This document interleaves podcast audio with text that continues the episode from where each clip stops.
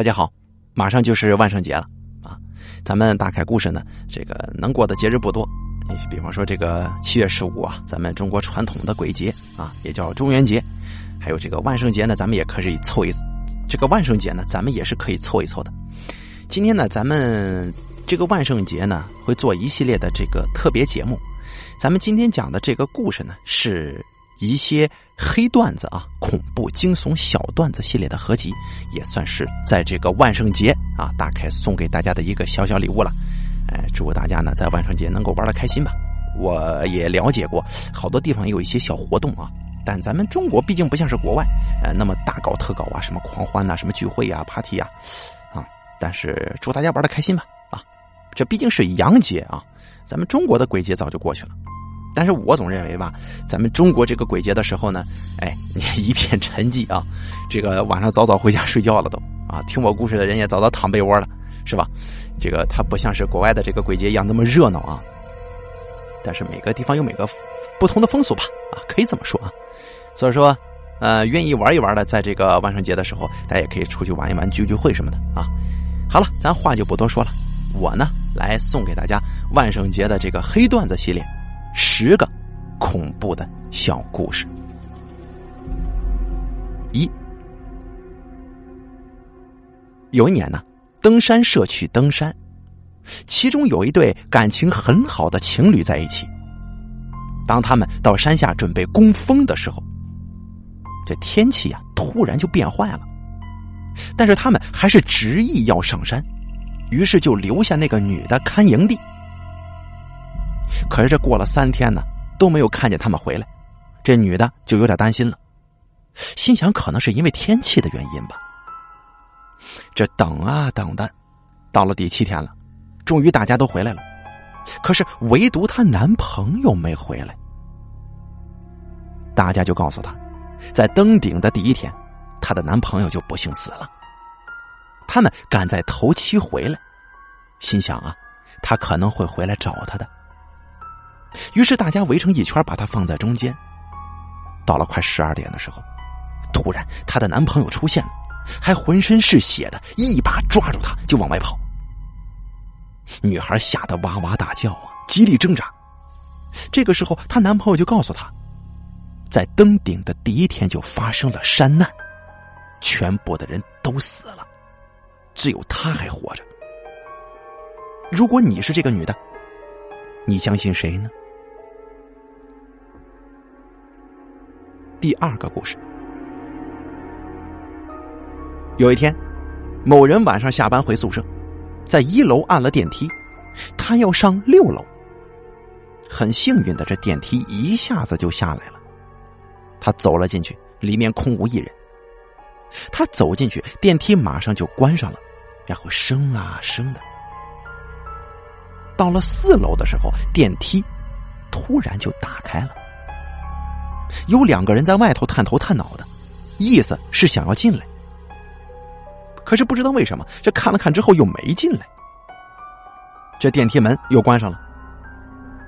就在电梯门要关上的时候，这个人清楚的听到他们在说：“哎，怎么这里边这么多人呢？”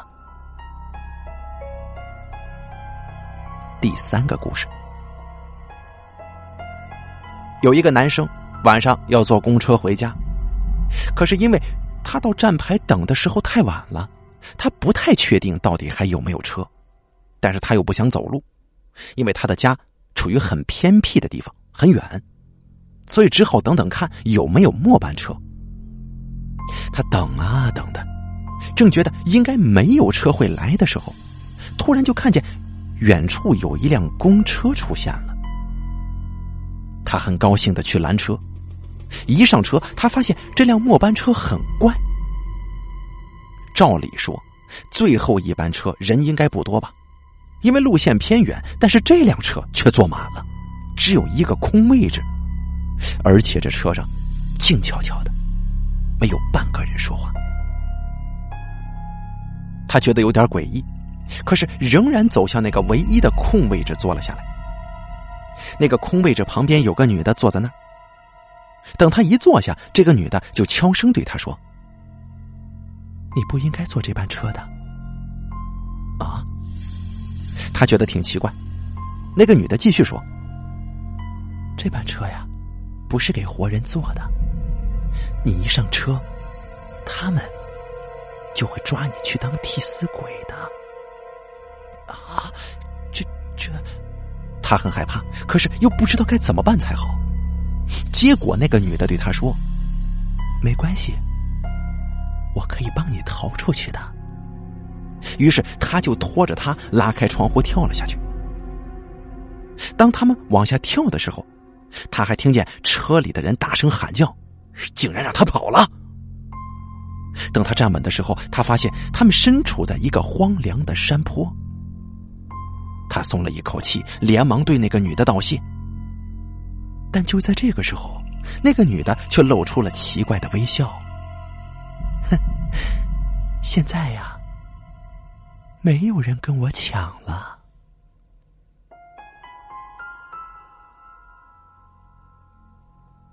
第四个故事，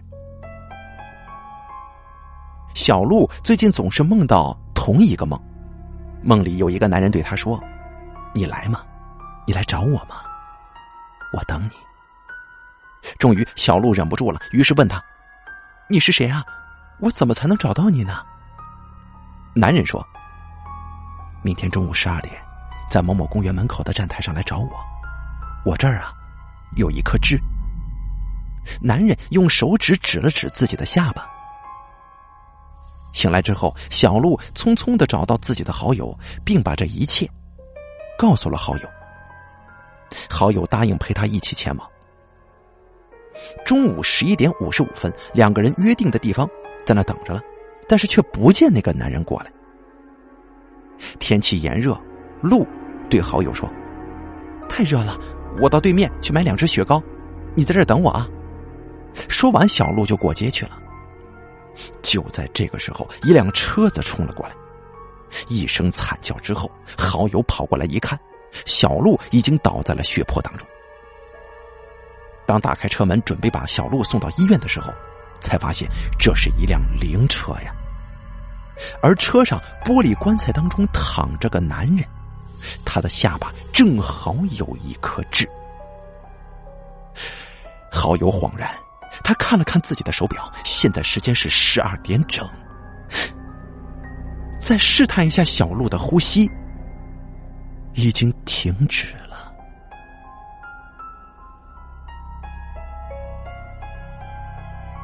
第五个故事，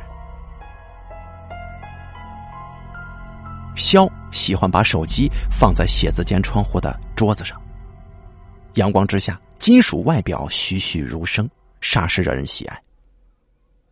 今天是平安夜，中午的时候，肖收到了不少祝福的信息，他一一读来，时不时的回复一条，然后如常一般把手机搁在窗口的桌子上，开始忙碌。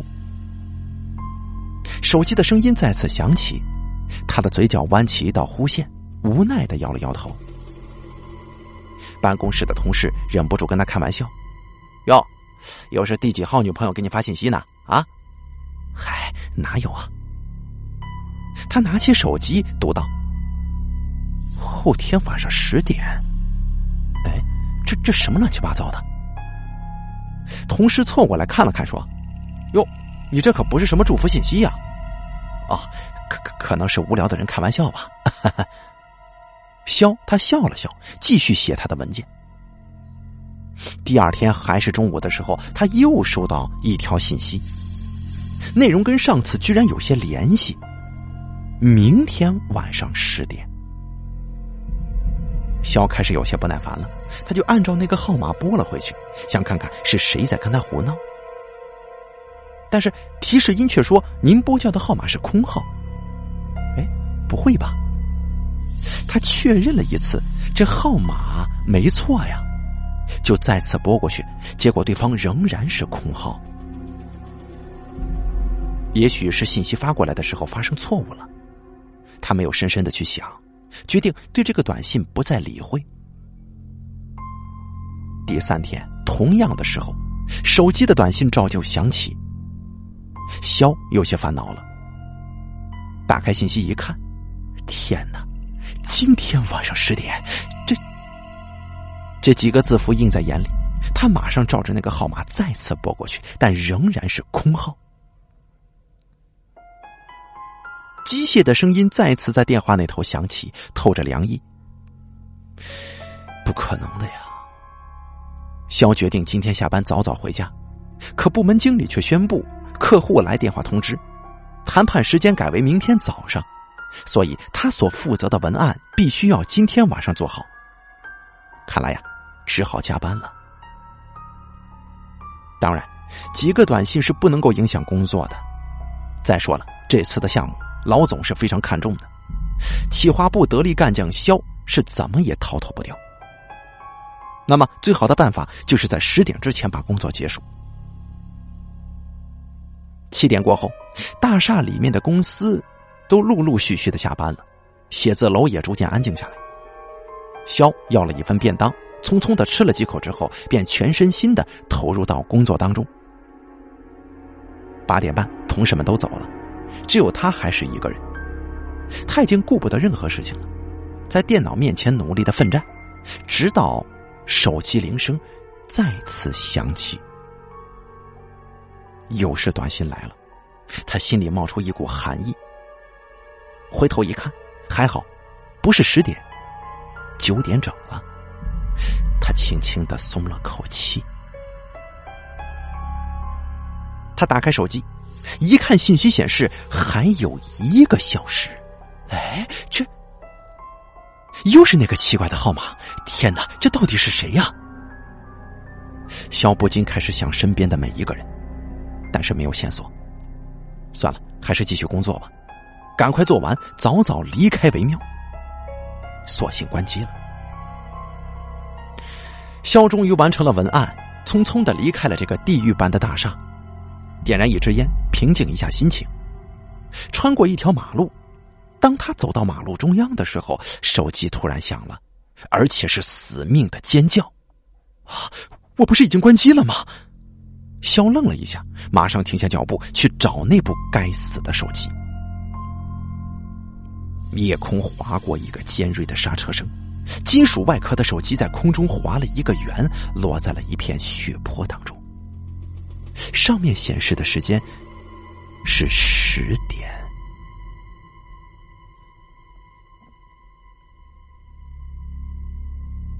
第六个故事，在乡下的时候，半夜下班回家，在路边看到一个梳着马尾辫的女孩。她面朝着墙，正蹲着哭呢。走上前去问他：“哎，你你为什么哭啊？是不是有人欺负你了？”他回答说：“家里出了车祸了。”然后就让他别太伤心，并且提出要送他回家。他说道：“不用了，因为你看到我的样子会害怕的。”行了，没关系的，你快起来吧。我送你回家。然后他站了起来，转过身面对我。不过，我看到的还是一根马尾辫呢。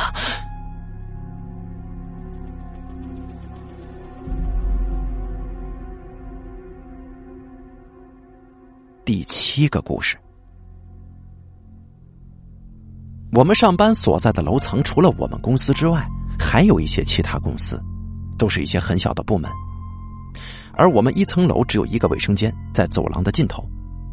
卫生间只有两条路，前面是洗手台，门口有一面镜子。平时工作很忙，我们上卫生间的时候几乎是跑着去的。这天呢，也不例外。我匆匆的冲进卫生间，有一道门是虚掩着的，我能看到里面已经有一个人了，并不认识，于是我就选择旁边的那一个。等到出来的时候，洗手台已经有一个长发女孩在洗手了，那是隔壁公司的女孩，我们在走廊遇到过很多回，虽然从来没有打过招呼，但也算是半个熟人了。她洗好手，拉开隔壁的那格门，就走了进去。哎，那格里边有人呢？难道刚才看到的蹲在里面的？呃，我没有多想，快步走了出去。过了一些时间之后，又是卫生间，我第二次看到了那个女人。那是一个上了岁数的女人，一身黑色棉衣，脸色蜡黄，整个脸都是浮肿的。我刚进去的时候就看到她依然蹲在靠窗户的那个格子里。见到我之后，居然露出了诡异的表情。我尖叫一声就冲了出去，正好撞到隔壁公司的那个女孩。哎，你怎么了？她问我。有有鬼啊！我连气也喘不匀了。不是吧？我说，你千万别去靠窗户的那个格子啊！我紧张的告诉他，他也逐渐被吓得花容失色了。我不厌其烦的对每一个人唠叨，已经不要再去那个卫生间了。我现在宁可去楼下的公厕。然而，就算是这样，我还是第三次看到了他。他不在卫生间，而是在走廊。他在人堆当中跌跌撞撞的走，没有人注意到他。我也顾不上淑女形象，大叫着冲进了办公室。怎么回事啊？经理如老虎一般的把我踢到了走廊上。那儿，他居然还在呢！如此明目张胆的，难道只有我能看见他吗？是他！我指着那个穿黑色棉衣的人，就是他。什么？他？他是这个楼的清洁工。最近大厦要求不止晚上清洁，早上也要清扫走廊，所以你没见过他。我看呢，你是发神经了。经理狠狠的扔下了我，快步的走了回去。我的天哪，原来是虚惊一场啊！害得我每天跑到楼下卫生间。这回啊，终于可以放心的去上卫生间了。刚进去，又遇到隔壁公司的那个女生，她冲我笑了笑就出去了。卫生间的门口正对着那面镜子，出来的时候整理了一下衣服。我忽然想起那个好笑的误会，便向他说了一下，就叫他转身。天哪！我看到了什么？硕大的镜子里，我只看到了我自己。转过头来，看我的他。怎么镜子里压根什么都没有呢？我终于明白了，果然是个误会！那天的那个清洁工的确一直蹲在那儿，而那个女孩之所以可以进到里面去，因为她才是真正的鬼呀！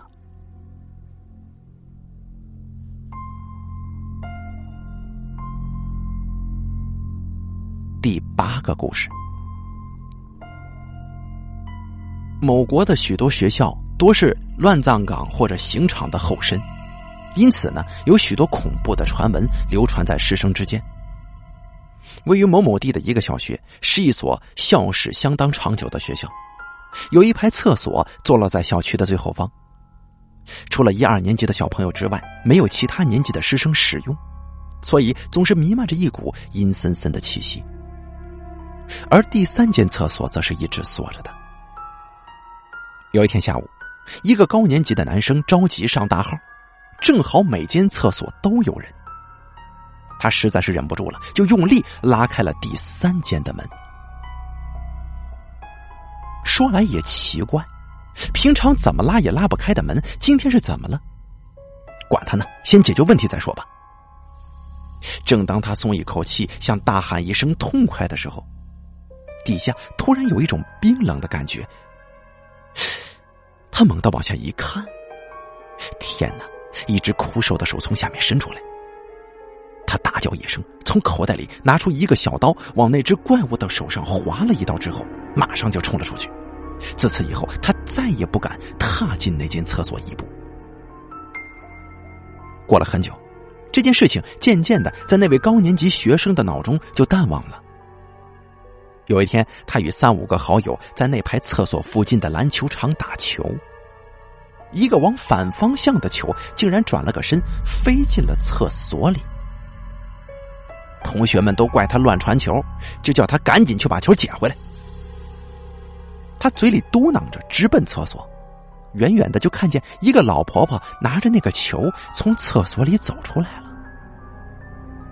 他小步跑到那个老婆婆那儿，想拿回那个球。老婆婆的脸始终没有抬起来，但是老婆婆的手背上的刀痕吸引住了他的目光。他问道：“老婆婆，您的手背上，呃呃，怎怎么有刀痕呢？”只见这老婆婆缓缓的抬起头来，睁大眼睛瞪着他，干笑两声说：“嘿嘿，那是被你割的呀。”你难道忘了吗？说完之后，就张牙舞爪的向他扑了过去。他哇的大叫一声就晕了。据说呀，那位高年级的同学经过这么一番惊吓之后，就变得有些痴呆了。而那一排厕所在不久之后也被拆除了。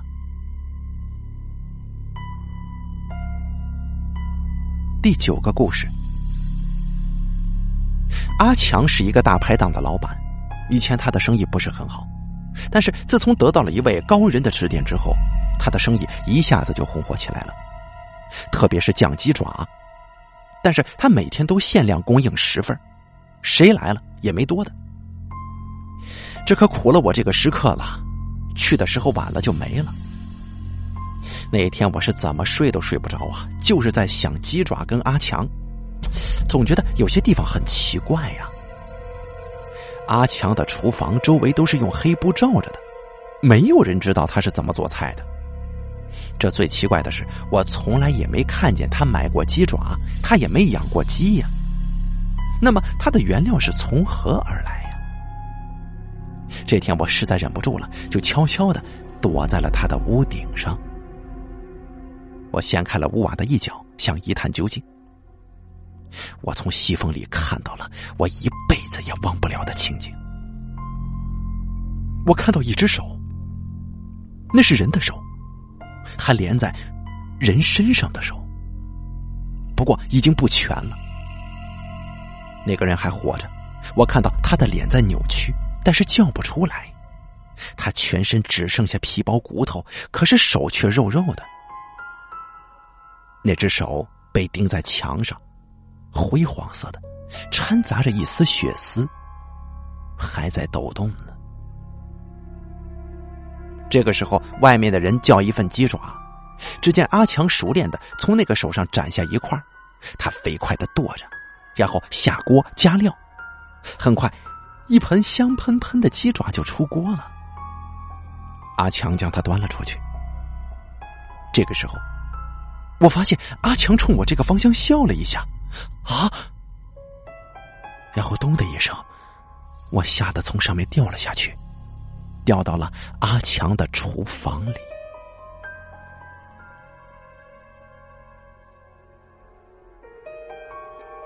第十个故事，有一对夫妇平时总是吵架，这次两个人又吵了起来。丈夫一怒之下杀死了妻子，然后把他的尸体埋在了后院里。过了几天，男的觉得挺奇怪的，为什么这几天孩子没有看到妈妈，却一次也没有问自己呢？于是有一天，他就问孩子：“孩子，这几天你妈妈不在家，你怎么一点也不着急呢？”孩子说道：“我也觉得挺奇怪的，为什么爸爸你这几天一直背着妈妈呢？”你说什么？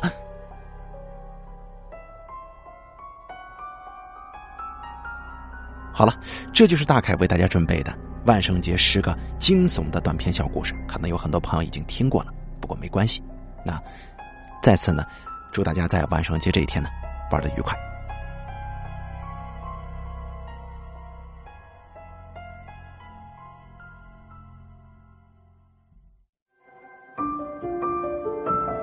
本期故事演播完毕。想要了解大凯更多的精彩内容，敬请关注。微信公众账号“大凯说”，感谢您的收听。